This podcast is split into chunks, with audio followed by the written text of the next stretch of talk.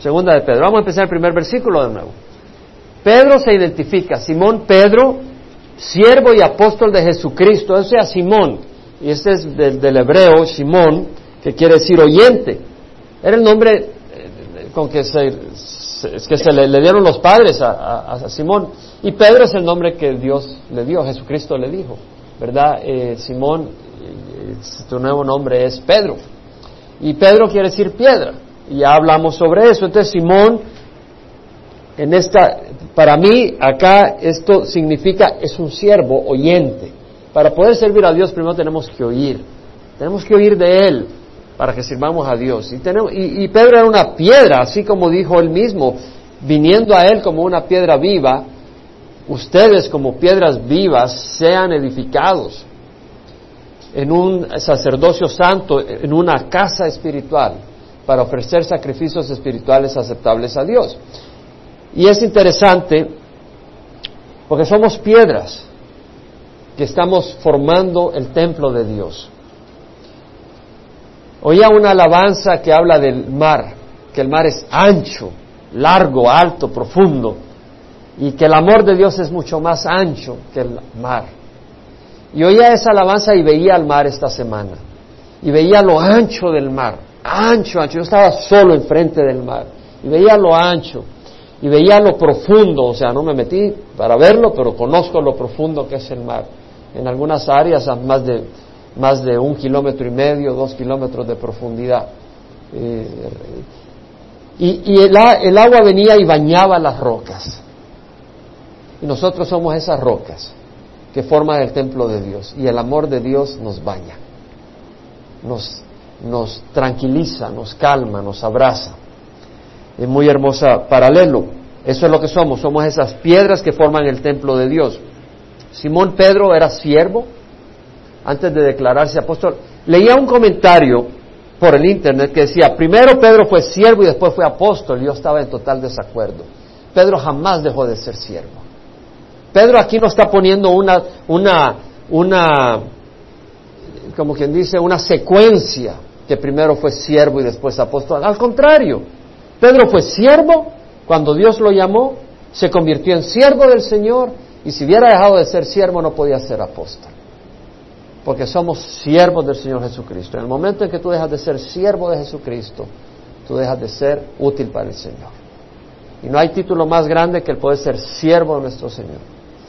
Siervo y apóstol de Jesucristo, enviado a los que han recibido Aquí la traducción dice una fe como la nuestra, pero estudiamos la semana pasada que realmente el significado y el jugo es a aquellos que han recibido la misma fe valiosa, preciosa que la nuestra. Y nuestra fe es preciosa, es muy valiosa, porque le costó a nuestro Señor Jesucristo su sangre, número uno. Mayor precio no puede haber. Y segundo, porque esa fe preciosa nos da vida eterna. Es a través de la fe que recibimos vida eterna. Y esa fe no tendría ningún significado si no se hubiera comprado esa vida eterna en el Calvario. Por eso es mediante la justicia de nuestro Dios y Señor Jesucristo. Entonces esa fe la recibimos, esa fe tiene vida, esa fe es real, no es muerta, porque Jesús era el Cordero sin mancha, que quita los pecados del mundo. Y al ser el Cordero sin mancha era el único. Cualquiera de nosotros nos pueden crucificar, pero ninguno Ninguno, a la fuerza o voluntariamente. Algunos que para Semana Santa se crucifican, aunque un poquito nomás después salen vivos. Porque no, solo le ponen un par de clavos allá en Filipinas y creo que en México en algunos lugares. Pero nuestro Señor Jesucristo fue a la cruz con 100% motivación pura y perfecta. Y jamás regresó el mal que le daban, lo regresó con mal, sino que con misericordia. Fue el único que podía. Entonces, mediante la justicia de nuestro Dios, Jesús es nuestro Dios. Como Tomás dijo, Señor mío, Dios mío, y Salvador Jesucristo, gracia y paz sean multiplicados en el conocimiento de Dios y de Jesús nuestro Señor. Gracia. La gracia es el favor inmerecedero. La gracia de Dios. Nosotros necesitamos esa gracia de Dios, ese favor. Yo quiero gozar el favor de Dios, la misericordia, las bendiciones de Dios. Esa gracia y paz vienen cuando conocemos a Dios. El epinosis, que es la palabra griega que quiere decir un conocimiento completo, un conocimiento verdadero, no un, no un conocimiento defectivo. Si tenemos un conocimiento defectivo de Dios, creemos que Dios está ahí para ver dónde estamos fallando, para a quitarnos de su camino. Pero no es así, Dios está queriendo ver cómo ayudarnos. Somos débiles en la carne. Dios está queriendo ahí ayudarnos a, llegar a la meta. No a aplastarnos, no a barrernos, sino a ayudarnos para que lleguemos. El deseo del Señor profundo es que lleguemos a la meta. Y para eso envió Dios a su Hijo Jesucristo a morir en la cruz. Entonces dice, gracia y paz sean multiplicados. Cuando conocemos al Señor, cuando realmente conocemos al Señor, obtenemos la paz en nuestro corazón. Claro, podemos hacer paz con Dios por lo que hizo Jesucristo. Pero ahora para gozar la paz de Dios, esa paz se adquiere en la medida que conocemos al Señor. Eso es lo que nos dice la palabra, eso no lo digo yo. Por eso esa es la manera de lograr paz en nuestros corazones. Primero, con Dios a través de rendirle nuestras vidas al Señor.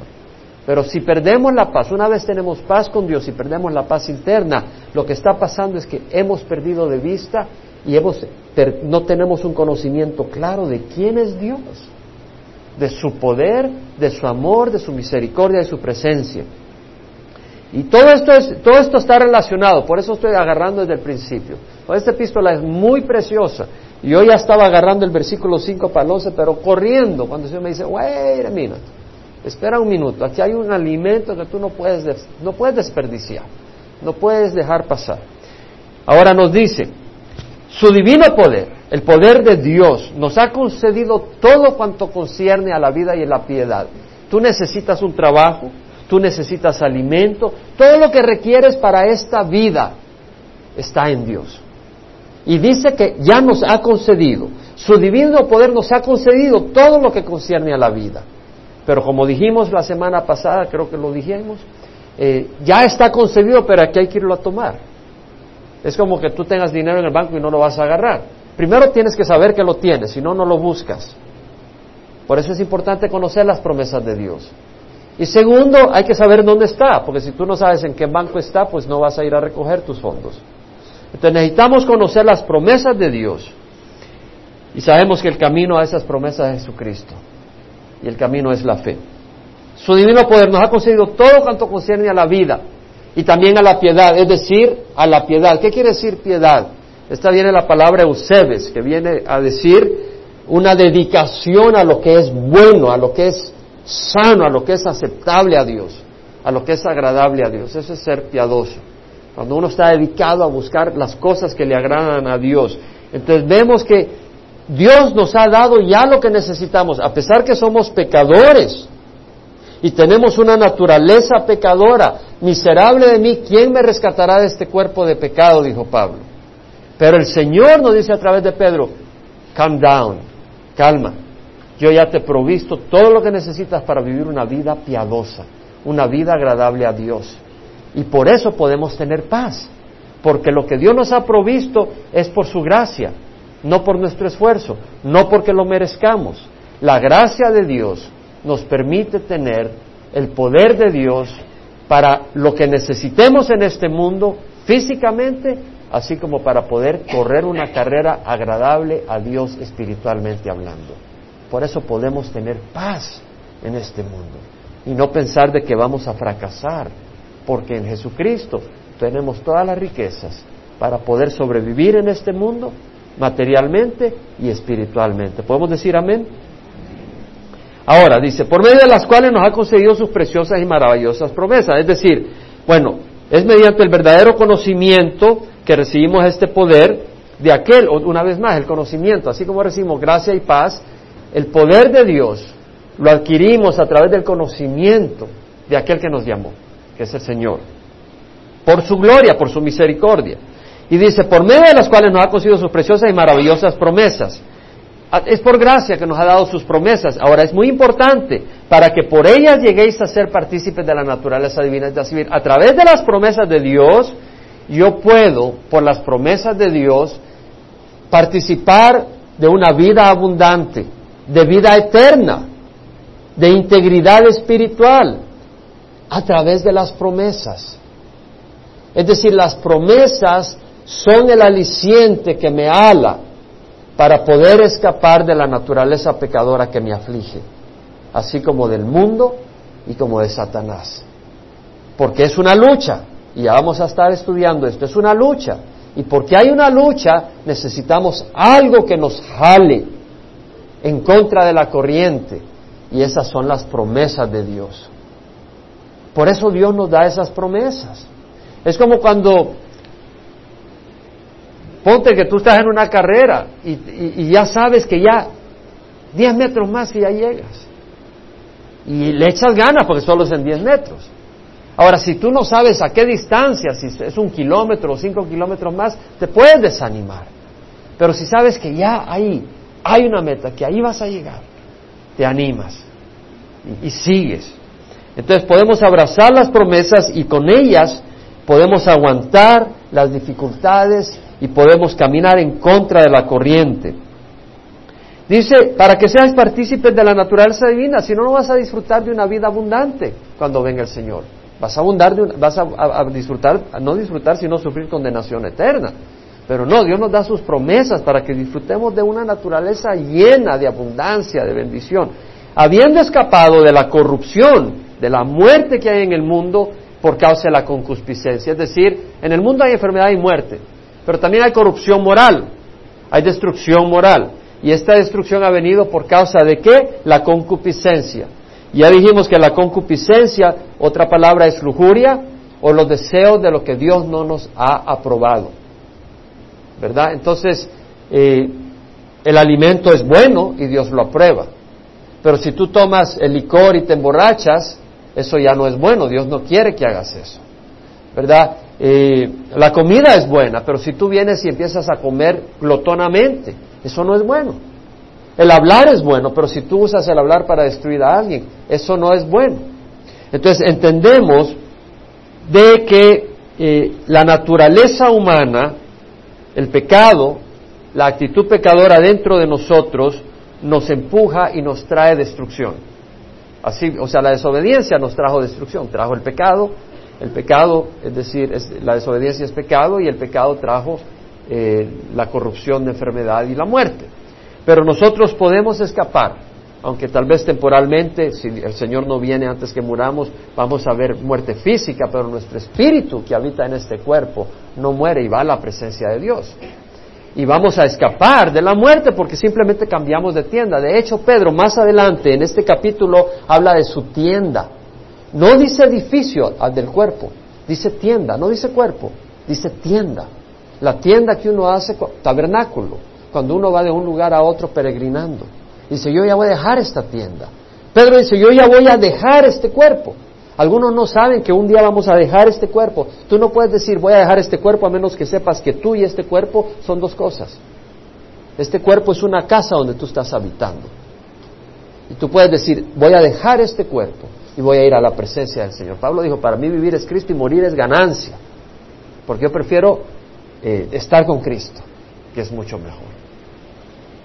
Ahora, vamos ahora a agarrar el versículo 5 y vamos a entrar en otra área que es muy importante.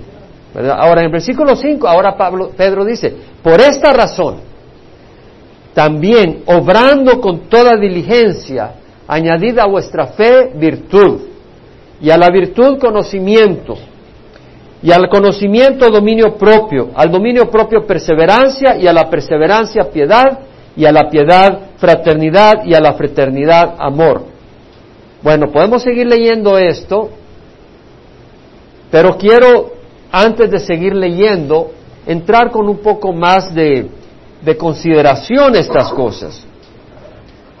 Hay mucho que considerar acá. No estoy hablando de un ejercicio intelectual. No estoy hablando, o sea, hermanos, no estamos aquí solo para ejercitar la mente. Cuando les digo que aquí hay mucho es porque personalmente, yo en mi vida personal hay una tremenda aplicación para mi vida personal en los próximos versículos. Y creo que lo mismo ha de ser para ustedes, porque esto no solo es para mí. Pero hay una tremenda aplicación para el crecimiento espiritual y la madurez espiritual del cristiano. Y eso es lo que vamos a ver. Porque dice, por esta razón, ¿por qué razón? La concupiscencia. Pedro está hablando de la concupiscencia, estos deseos carnales que luchan contra el espíritu. Pablo habló de eso.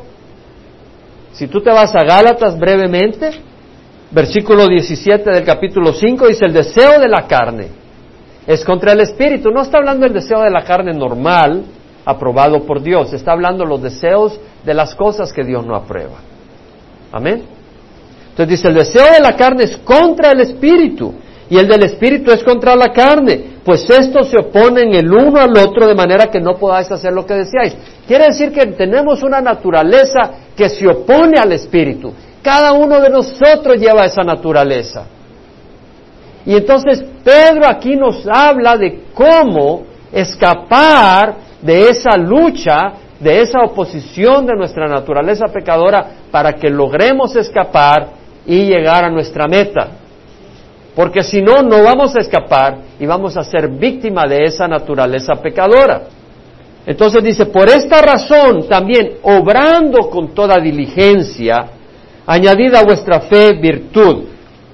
Aquí hay tanto, porque dice, obrando con toda diligencia. Ahora, la palabra obrando en el griego acá es literalmente trayendo, aportando a la par, contribuyendo adicionalmente. Obrando con toda diligencia añadida a la fe, virtud. Es decir, traer a la fe virtud.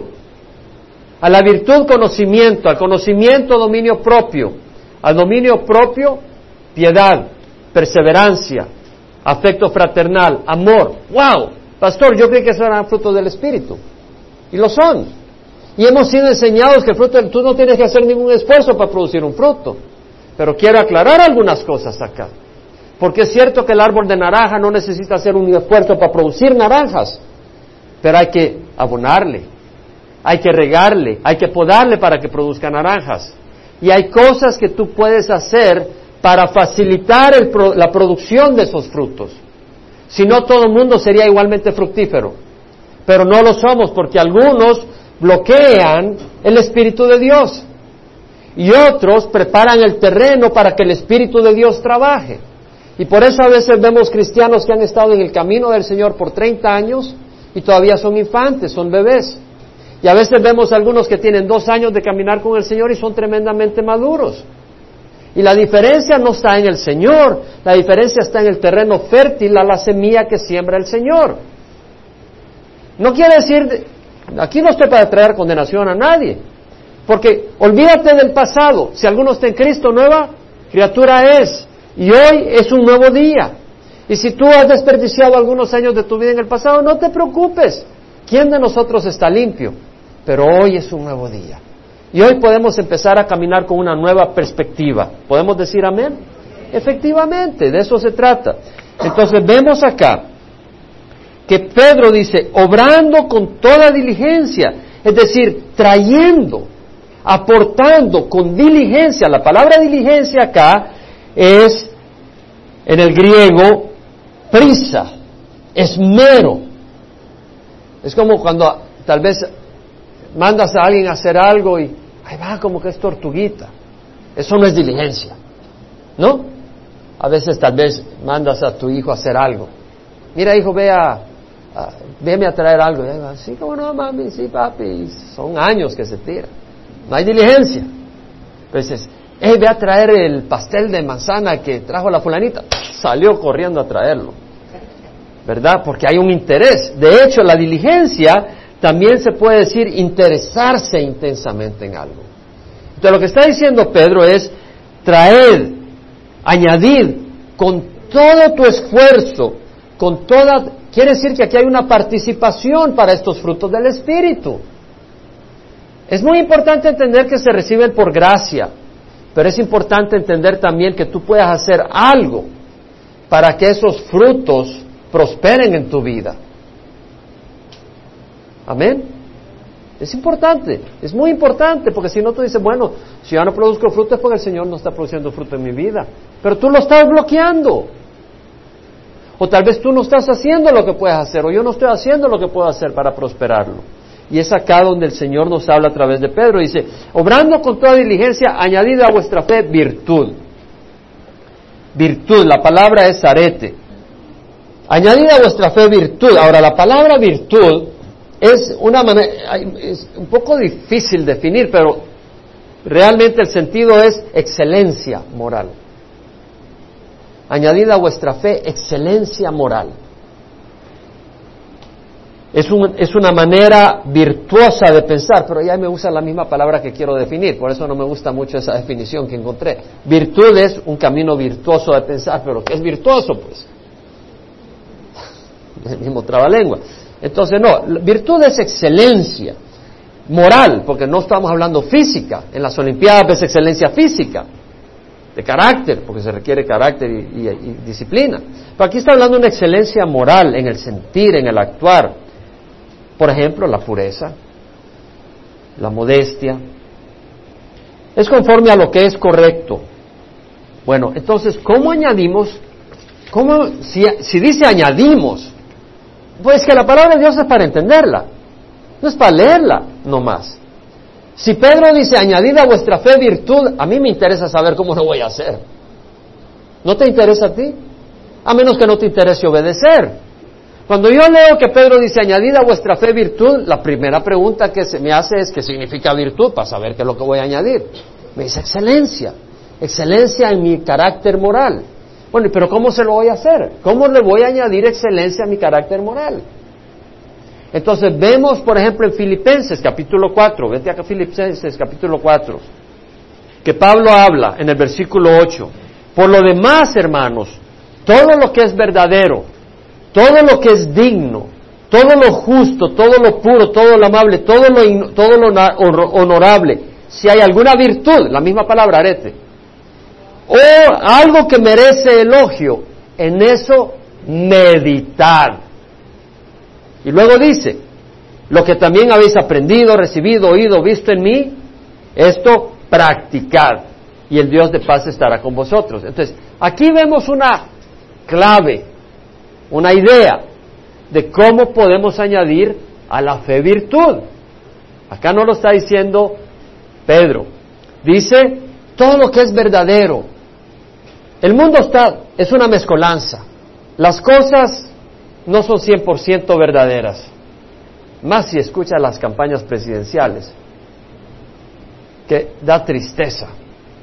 Da tristeza oír al nivel en que cada uno de los grupos se han metido, para atacar y decir y luego se disparan a sí mismos, los dos grupos se disparan a sí mismos, dicen una cosa y después se están disparando ellos mismos y da tristeza. Realmente nuestra esperanza no está en ninguno de estos candidatos, está en el Señor. Pero te digo acá, si algo es verdadero, wow, esa es excelencia.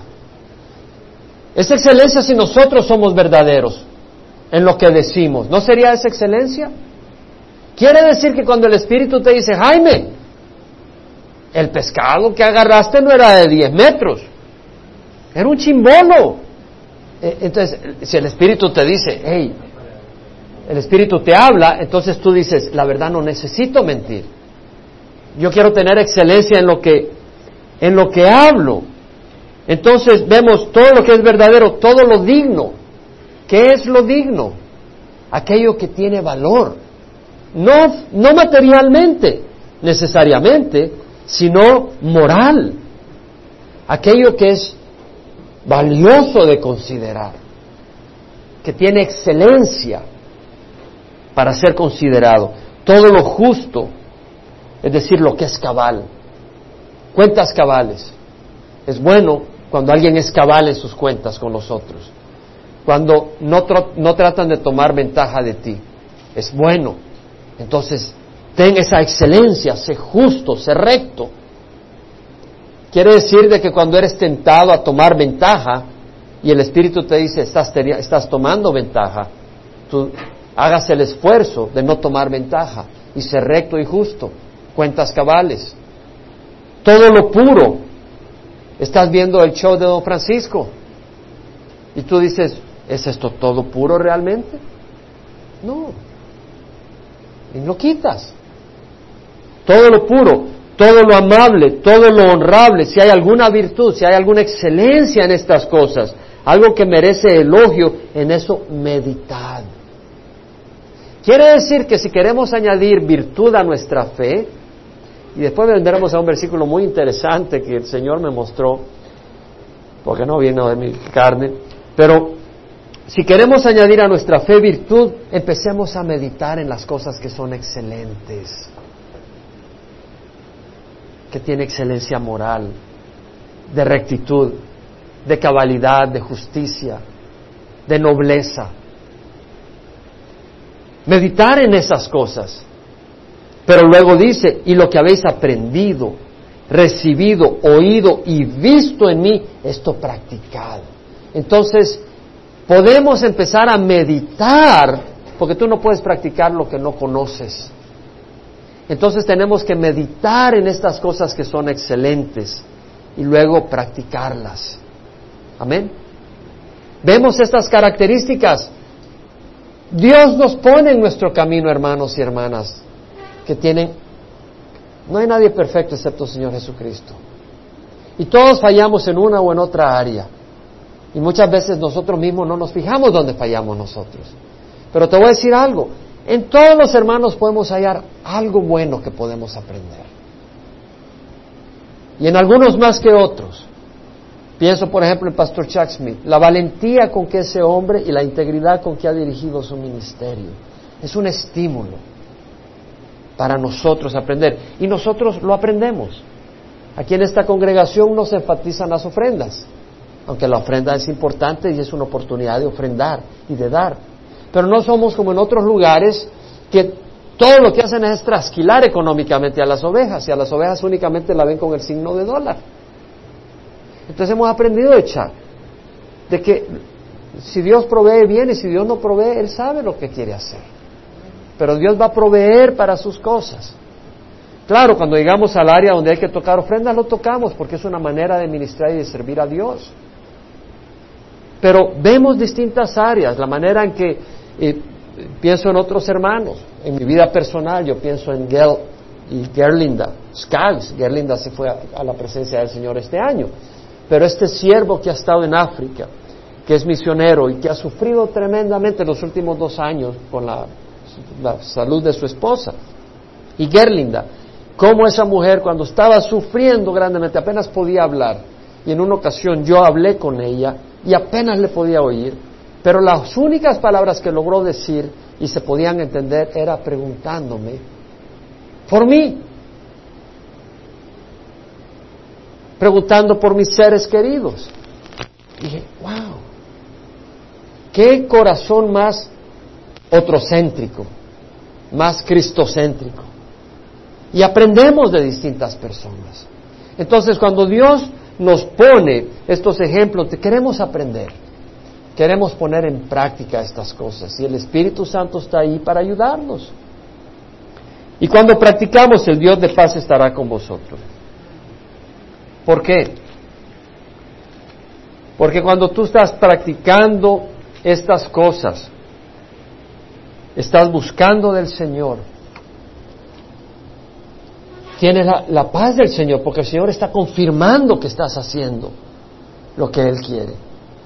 Y cuando tú estás en la voluntad de Dios, tú tienes la paz de Dios.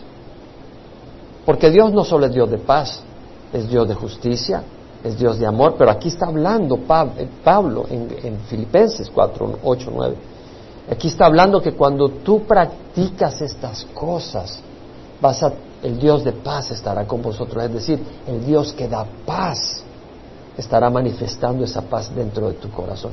Entonces, si perdemos la paz, lo que quiere decir es que tenemos que quitar la mente de las cosas que no son buenas y que son maneras carnales de pensar y empezar a pensar en las cosas que son nobles, que son justas. Y así vamos a tener la paz de Dios en nuestro corazón.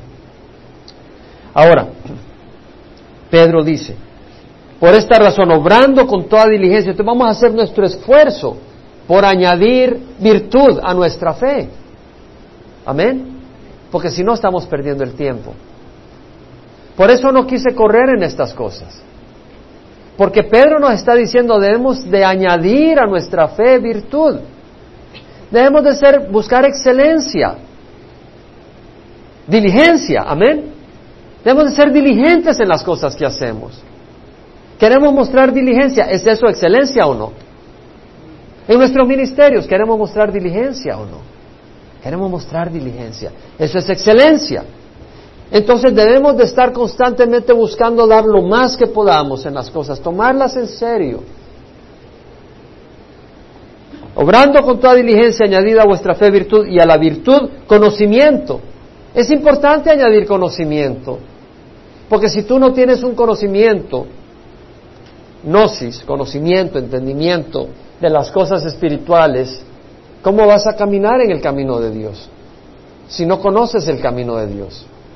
Para eso tenemos la palabra del Señor, para darnos a entender cuál es el camino, cuál es la voluntad de Dios, cuál es la persona de Dios, cómo es Dios, sus atributos. Queremos conocer a Dios, queremos conocer eh, el llamado de Dios para nuestras vidas, queremos conocer las promesas de Dios. ¿De qué sirve que Dios nos haya dado promesas si no las conocemos? Y esas promesas son necesarias para participar de la naturaleza divina escapando de la corrupción que hay en el mundo por causa de la concupiscencia. Entonces, si vamos a escapar de esta corrupción, necesitamos abrazar las promesas, pero si no las conozco, por eso dice Pedro, añadida a vuestra fe virtud, excelencia, y a la virtud conocimiento. Busca conocer la palabra del Señor, porque la palabra del Señor te revela esas promesas. Y dice, y al conocimiento, eh, dominio propio. Y acá es tremendo. ¿Quién de ustedes puede decir, yo necesito tener más dominio propio? El que no, el que no, yo no sé. Pero yo sé que yo necesito tener más dominio propio. Entonces, ¿cómo vas a añadir dominio propio a la fe? ¿Cómo añades dominio propio? No dominio, dominio propio. ¿Cómo, cómo añades dominio propio? Y realmente, ¿qué es dominio propio? Y la palabra en el griego es krateia, que quiere decir control de sí mismo. La cualidad de tener dominio sobre los deseos y las pasiones. Quiere decir continencia. Incontinencia cuando un pequeño de 3, 4 años se mojó los pantalones yendo al kinder porque no pudo controlarse. Eso es falta de dominio del cuerpo de uno. Y nosotros nos reímos pero nosotros muchas veces nos mojamos diciendo lo que no deberíamos de decir. Muchas veces nos mojamos dejando que nuestro cuerpo sea el que ordene y no nuestro espíritu. Amén. Y necesitamos tener dominio propio. Porque si nosotros nos reímos cuando un pequeño de cuatro años se orina, ¿verdad? Pero nosotros, maduros, ya deberíamos de ser maduros, algunos de nosotros. Y fallamos en el dominio propio. Entonces yo quiero conocer cómo tener más dominio propio. Entonces quiero estudiar, porque quiero estudiar con el deseo de aprender, como Simón, oyente, habla Señor, yo escucho, como Samuel, como Isaías. Entonces, la palabra ecrateia viene de ecrates, que quiere decir fuerte, robusto, teniendo poder sobre algo, llegando a dominar, como cuando uno doma a una bestia, poder, fuerza, control, para enseñorear, limitar. Entonces un domador de circo que puede domar a un león o a un elefante, todo ese poder, pero está bajo el control de su domador. Entonces nosotros tenemos una naturaleza que no nos debe de controlar a nosotros. Porque si no es como que tú dices, yo tengo a este elefante bajo control, pero de repente arranca corriendo donde él quiere y, tú no, tú simplemente, el elefante te lleva y muchos así caminan en su vida. El elefante de su vida, el elefante de su carne, el elefante de sus pasiones sexuales los lleva por donde quieran. Ellos no tienen ningún control sobre ese elefante. Y aquí estamos hablando de que ecrates quiere decir ser fuerte y enseñorearse sobre el cuerpo de uno. Y no dejar que el cuerpo natural controle al hombre, sino que el hombre controle al cuerpo natural. En Romanos, Pablo dice, si vivís conforme a la carne habréis de morir. Pero si por el Espíritu hacéis morir las obras de la carne, viviréis, porque todos los que son guiados por el Espíritu de Dios, los tales son hijos de Dios. Entonces nosotros no tenemos poder para controlar la carne, pero en el Espíritu tenemos poder para controlar la carne. Entonces Dios nos ha dado el Espíritu Santo para controlar la naturaleza carnal y no que la naturaleza carnal nos controle a nosotros. En Gálatas, Pablo dice, el fruto del Espíritu es amor, gozo, paz, paciencia, benignidad, bondad, fidelidad, mansedumbre, dominio propio. Contra tales cosas no hay ley. La palabra es la misma, el krateia. Quiere decir de que es un fruto del Espíritu. Pero una vez más, tú puedes, como cuando tú vienes y tienes un campo y está lleno de piedras, está lleno de basura y tú lo limpias para que la semilla que se siembre produzca y crezca. Y tú lo riegas y tú lo abonas. Tú lo regarás, tú lo abonarás, pero tú no eres el que hace que la semilla brote. Brota por la obra de Dios, por el plan de Dios y así tú vas a producir fruto. Pero tú tienes que desear trabajar ese campo. Debemos de trabajar ese campo habla de trabajo, habla de esfuerzo.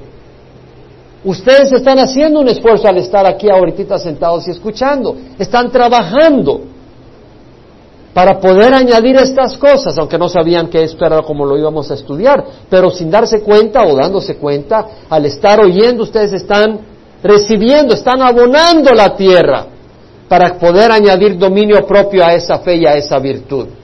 Es una manera de abonar esa tierra para poder despertar el apetito a querer tener ese dominio propio porque Dios nos lo dice y porque el Espíritu da testimonio en nuestro corazón que debemos de tener dominio propio y no que el elefante de la carne dirija nuestras vidas. Las consecuencias de la vida loca son terribles, ¿verdad?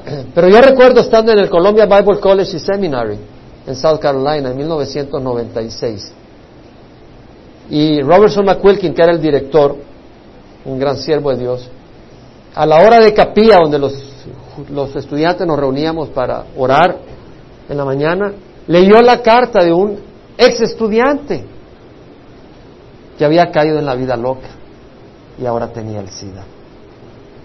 Y le pidió a Robertson que leyera esa carta, donde él le clamaba a sus amigos y colegas de que no se alejaran del Señor, porque la vida loca traía consecuencias terribles. La vida loca trae desastre. La vida loca trae desastre. La vida desordenada sin, control trae consecuencias eternas, pero también trae consecuencias temporales. Ahora yo quiero decirte algo. Porque sabes que yo no estoy, yo no, aquí no estoy compartiendo por compartir. Me interesas tú. Y te quiero compartir que la vida loca se puede abonar desde que tienes a tus pequeños en tu casa. O puedes abonar el dominio propio en tus hijos desde que los tienes en tu casa. Y nosotros padres tenemos una responsabilidad de guiar a nuestros hijos en la disciplina y el dominio propio, porque no lo van a aprender del mundo. El dominio propio es muy importante inculcarlo en los niños. Y podemos inconscientemente, con las mejores intenciones del mundo, inculcar capricho, inculcar niños consentidos. Otros les llaman malcriados. Para mí malcriados es cuando niño eh, es un poco más ofensivo, pero a veces un padre puede, una madre puede consentir a sus hijos. Ay, mi pequeñito ya tiene 25 años. Ya tu pequeñito ya es un hombre, ya es abuelo. Puede ser un peligro de consentir a los niños. ¿Cuál es tu propósito? ¿Educar una mascota o levantar un hombre de Dios para la gloria de Dios?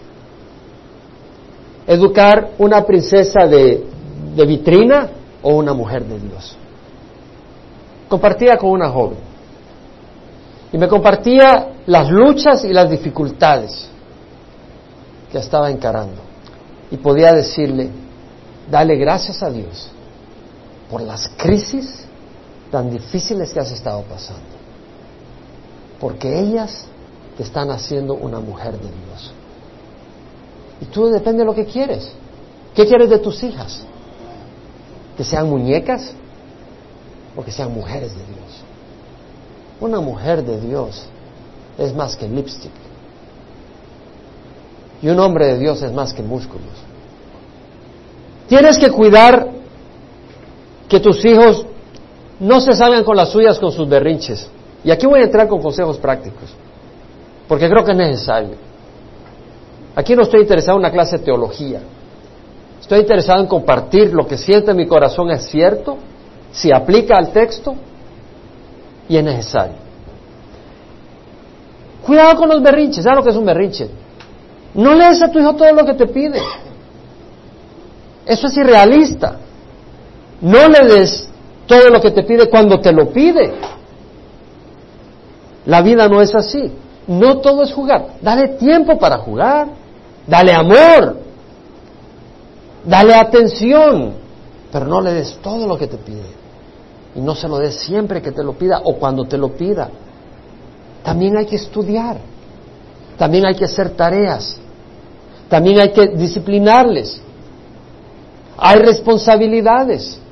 Dale responsabilidades a tus hijos desde que están pequeños, que ayuden a doblar la ropa, o a lavar, o a botar la basura. Tenemos que disciplinar a nuestros hijos.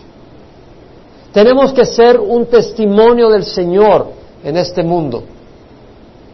Tenemos que mostrar nosotros mismos disciplina. Cuando vamos a un parque, no tirar la basura por todos lados.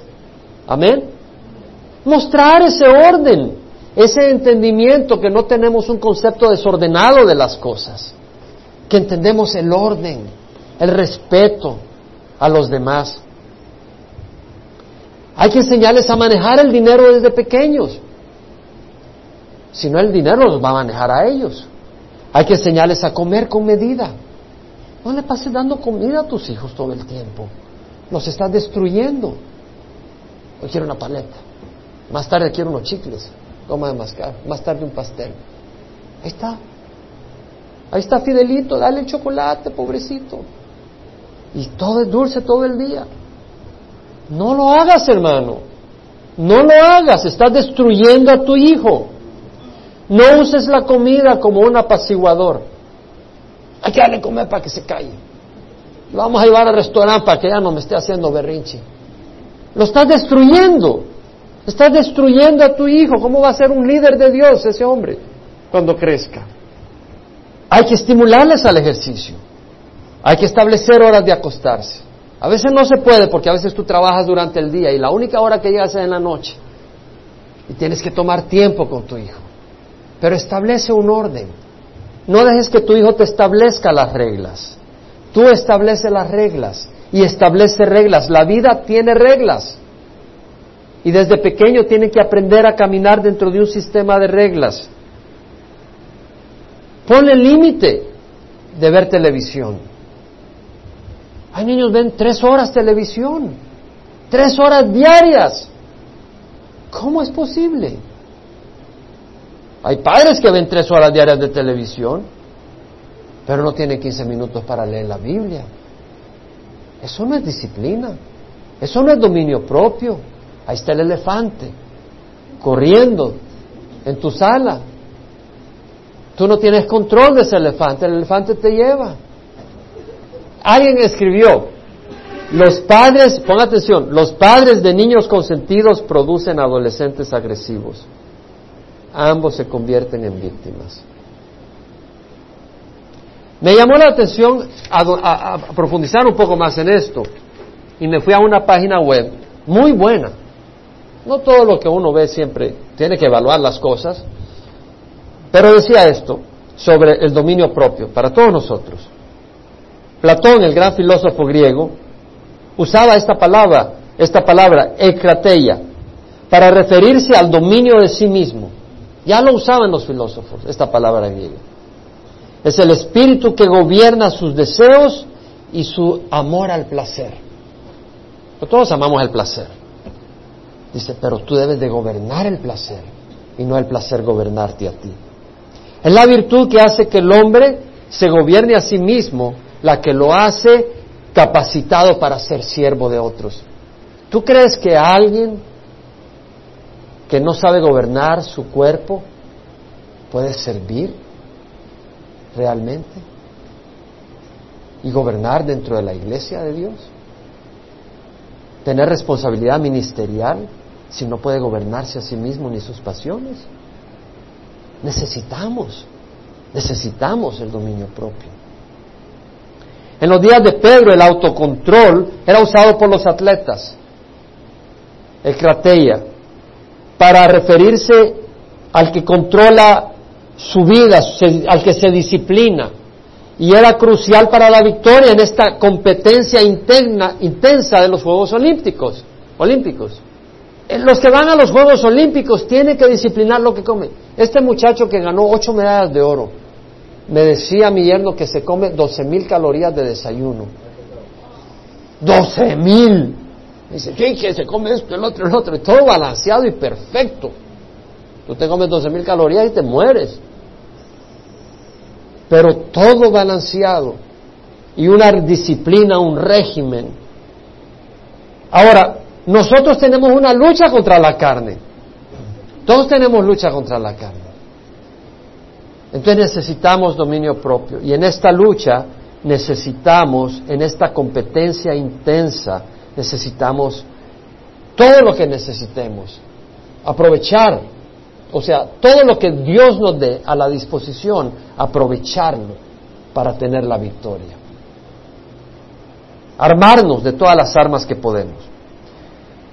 En 1 Tesalonicenses 5, 21 al 22, Pablo dice, examinándolo todo, retener lo bueno, absteneos de toda forma de mal. ¿Cómo te puedes abstener si el elefante anda corriendo ahí en tu sala? Quiere decir que no tienes capacidad de abstenerte. Pero si tú tienes control sobre ese elefante, tú puedes abstenerte. De eso estamos hablando.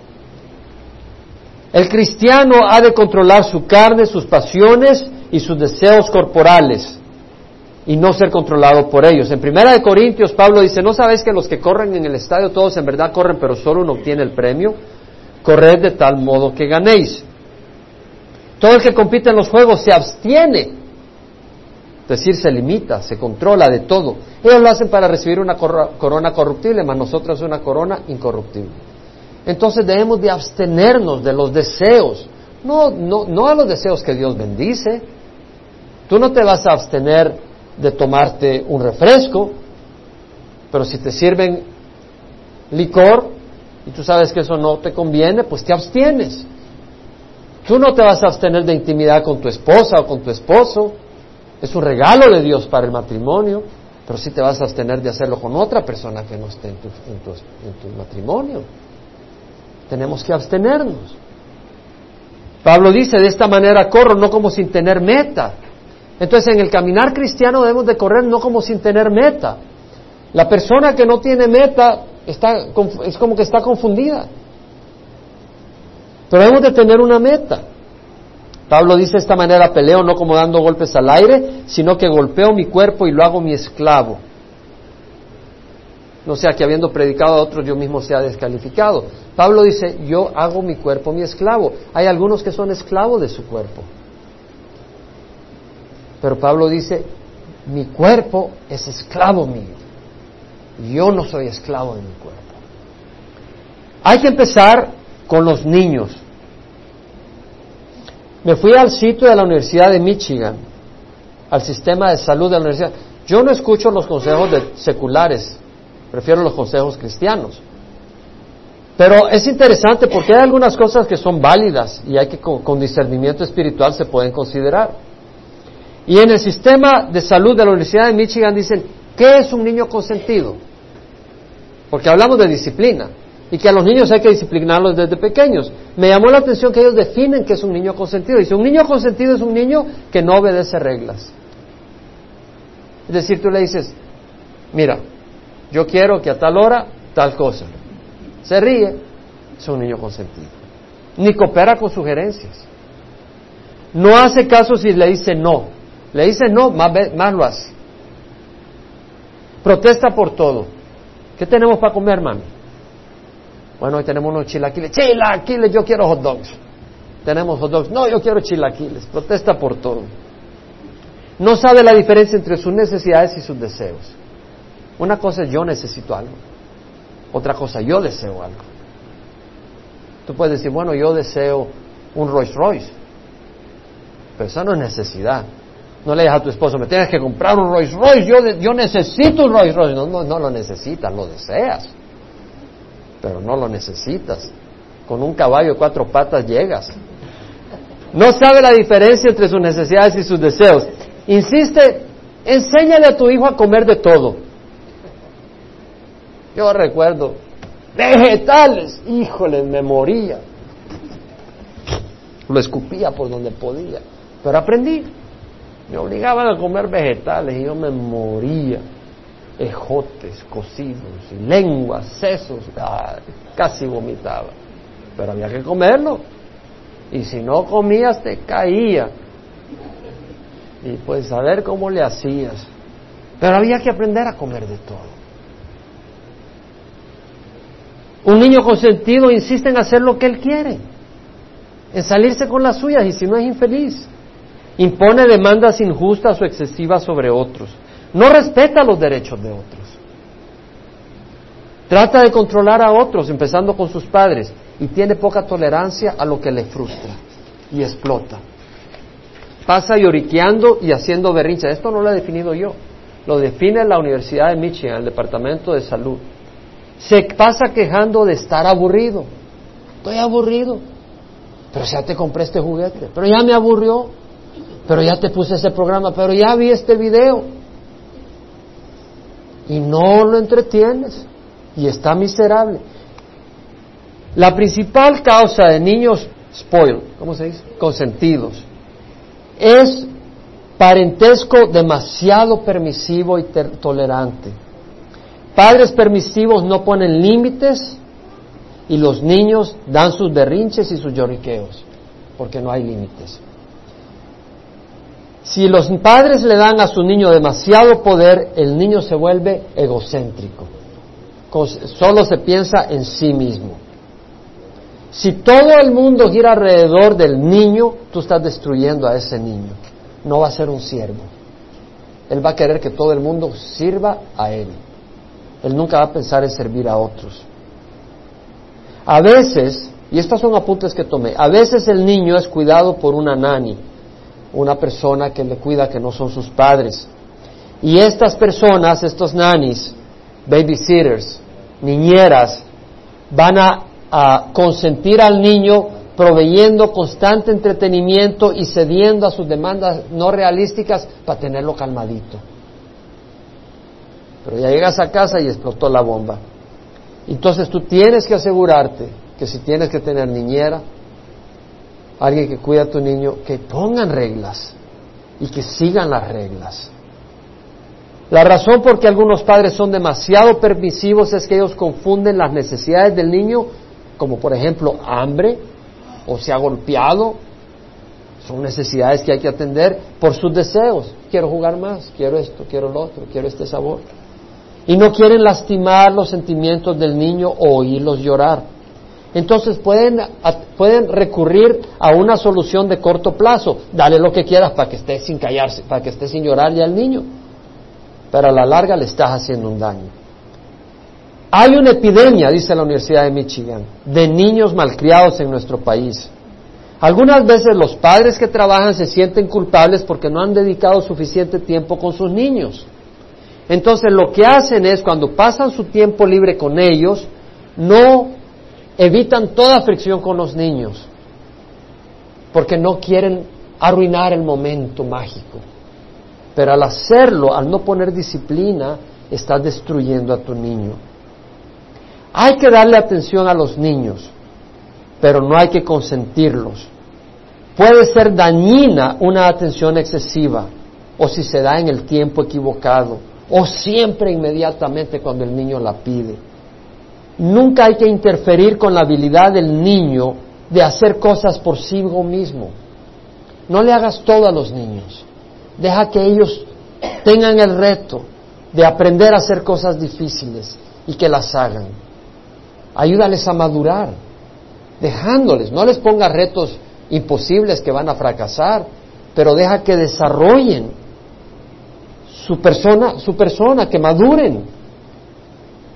No los dejes sin retos, sin dificultad, porque cuando ya sean grandes van a conocer una vida sin dificultad y van a traspasarse a una vida con monstruosas dificultades y no van a poder afrontar la vida porque no han sido educados ni entrenados a afrontar la vida.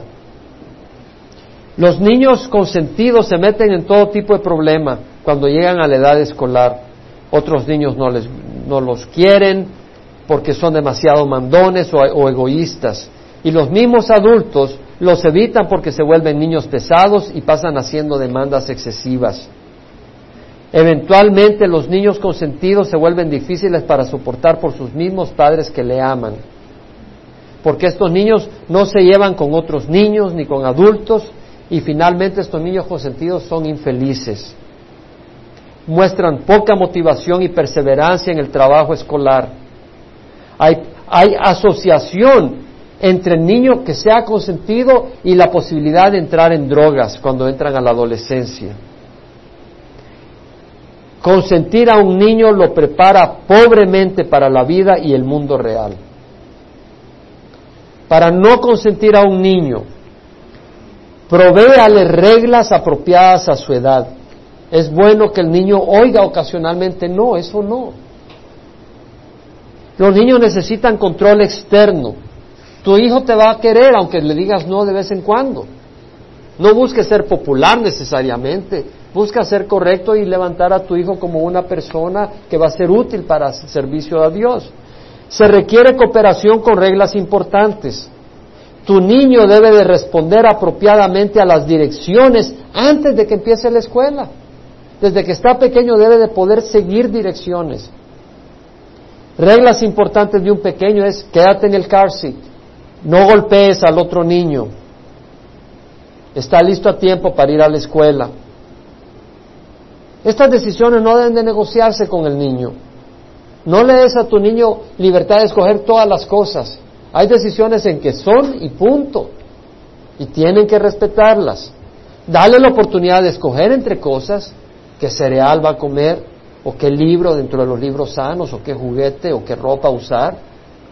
Pero ten reglas. Espera, que tu niño llore. Por supuesto, hay situaciones de necesidad, dolor, hambre o temor, si tu niño llora porque tiene miedo, no le digas eres un naco. Ve y abrázalo. En la cultura hispana, eres un mariquita. Y empieza una a destruir al niño. Dice, no, ve y abrázalo. Dale confort. Dale ánimo que sienta tu protección. Si tiene hambre o se golpeó, se pegó el gran sopapo en el suelo, Dice, eres valiente, no llores. Ahora, hay otros lloriqueos que, que no debes de atender si está queriendo llorar porque quiere algo e insiste que quiere algo y sigue llorando y llorando, no le hagas caso. Y si te avienta un berrinche, desanímalo a que te lo aviente la segunda vez. Yo a veces voy en el súper y se tiran al suelo y se guardan la respiración y no respiran y patalean y gritan y como que sin nada. Esa es una actitud que no es apropiada para un niño. Un niño debe de aprender. Debe de aprender a pedir y a aceptar cuando no se le da. Y no a manipular. Enseña al niño a, que pueda sobreponerse cuando esté aburrido. Tu trabajo es darle algunos juguetes, algunos libros, algunas cosas para que se entretengan, pero no tienes que ser compañero de juegos todo el tiempo. Y el niño debe de entender tus necesidades también. Tú debes de suplir las necesidades del niño o de la niña, pero ya habiendo suplido su necesidad, un tiempo de juego, sus alimentos, su ropita, lo que sea, si él quiere seguir jugando, jugando y tú vienes del trabajo y vienes muerto y tienes que comer, él tiene que respetar y entender. Hey, Pibi, ahora es tiempo de papi de comer. Y que entienda y explícale. Y ayúdale a que se entretenga a sí mismo. De hecho, los niños que se aprenden a entretener a sí mismos son creativísimos. Pero a los niños que tienes que pasar entreteniendo todo el tiempo, no se les ocurre nada. Todo se lo tienes que mostrar. No tienen creatividad, cero creatividad. Es increíble. En cierto lugar a donde voy, donde no hay mucha libertad, la gente es sumamente creativa. Con un alambre hacen magia. no tienen cosas. Y con lo que tienen ven qué, qué color le sacan y qué logran hacer. Entonces, si tu niño está aburrido, pues que se aburra un ratito más y ahí sale creatividad. Enséñale a tu niño a esperar. Papi, quiero el dulce ahorita. No, hijo, después de cena. Lo quiero ya, papi. Después de cena. Lo quiero ya. Y es una lucha y, se lo tienes que terminar dando. Bueno, te doy una ahorita, pero el segundo te lo doy más tarde, después de cena. El niño ya ganó. Y en la vida hay que esperar. No pases alabando a tu hijo todo el tiempo. Hay que alabar a los niños. Es decir, no lavarles, claro que hay que lavarles, pero estoy hablando de praise. ¿Sí saben a qué me refiero? Oh, mira qué bien, hiciste tu tarea. Mira, eh, obedeciste las reglas. Todo eso está muy bien. Pero si el niño se vuelve dependiente de la alabanza para hacer las cosas y no tiene una motivación superior, ese niño el resto de su vida solo va a funcionar si se le reconoce lo que hace. Y esa es una posición muy triste en que terminar. Enseña a los niños a respetar los derechos de los adultos. Fíjate que mi hija me estaba diciendo, cómo ella piensa, yo pienso lo mismo, que los niños deben de aprender a tratar con respeto a los adultos. Mr., Mrs.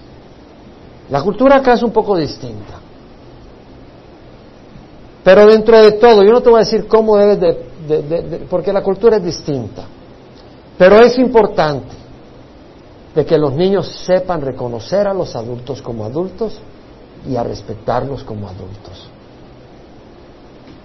Es muy importante. Hermanos, si usted quiere que sus hijos tengan dominio propio, tiene que empezar a inculcarlo ahorita. Bueno, nos tomamos un tiempo en esto, pero si nos interesan los niños, es un tiempo invertido bien. Y por otro lado, no solo los niños, nosotros necesitamos dominio propio. ¿Por qué vamos a dominar nuestras pasiones carnales? ¿Por qué no vivir una vida loca y desordenada? Las consecuencias, el fruto. Y además tenemos promesas para escapar la corrupción que viene de las pasiones carnales. Entonces, ¿qué tenemos que hacer? Considerar estas promesas. ¿Para qué nos reunimos? Para recordar estas promesas, meditar en estas promesas, estudiar estas promesas. Vamos a orar. Padre, te damos gracias por tu palabra, Señor, porque nos instruye. Y Señor, queremos realmente añadir a nuestra fe virtud, excelencia, y a la excelencia conocimiento, y al conocimiento dominio propio. Ayúdanos, Señor, a que no haya un elefante en nuestra vida que nos lleva por un lado y por el otro, pero que nosotros guiemos y seamos gobernadores de nuestro cuerpo por el poder de tu Espíritu. Ayúdanos, ayuda a los que son padres de niños pequeños en esta congregación a saber cómo guiar a los niños. Es una tarea dificilísima. Se requiere la sabiduría de tu palabra, porque no se basta, no se necesita la sabiduría de los psicólogos y psiquiatras, sino la sabiduría de tu palabra, porque tú nos has creado. Se necesita la sabiduría de tu palabra y se necesita el poder de tu espíritu para moldear a estos pequeñitos y la paciencia a los padres y el amor y la sabiduría de cómo dirigirlos y guiarlos. Señor, nos has hablado, te rogamos que esta palabra no caiga en oídos desagradecidos, pero que caiga en oídos atentos, oídos oyentes, que reciben, que no dejan que, no dejan que rebalse sino que abrazan esa agua, para que produzca fruto que trae honra y gloria a tu nombre. Y lo pedimos en nombre de Cristo Jesús. Amén.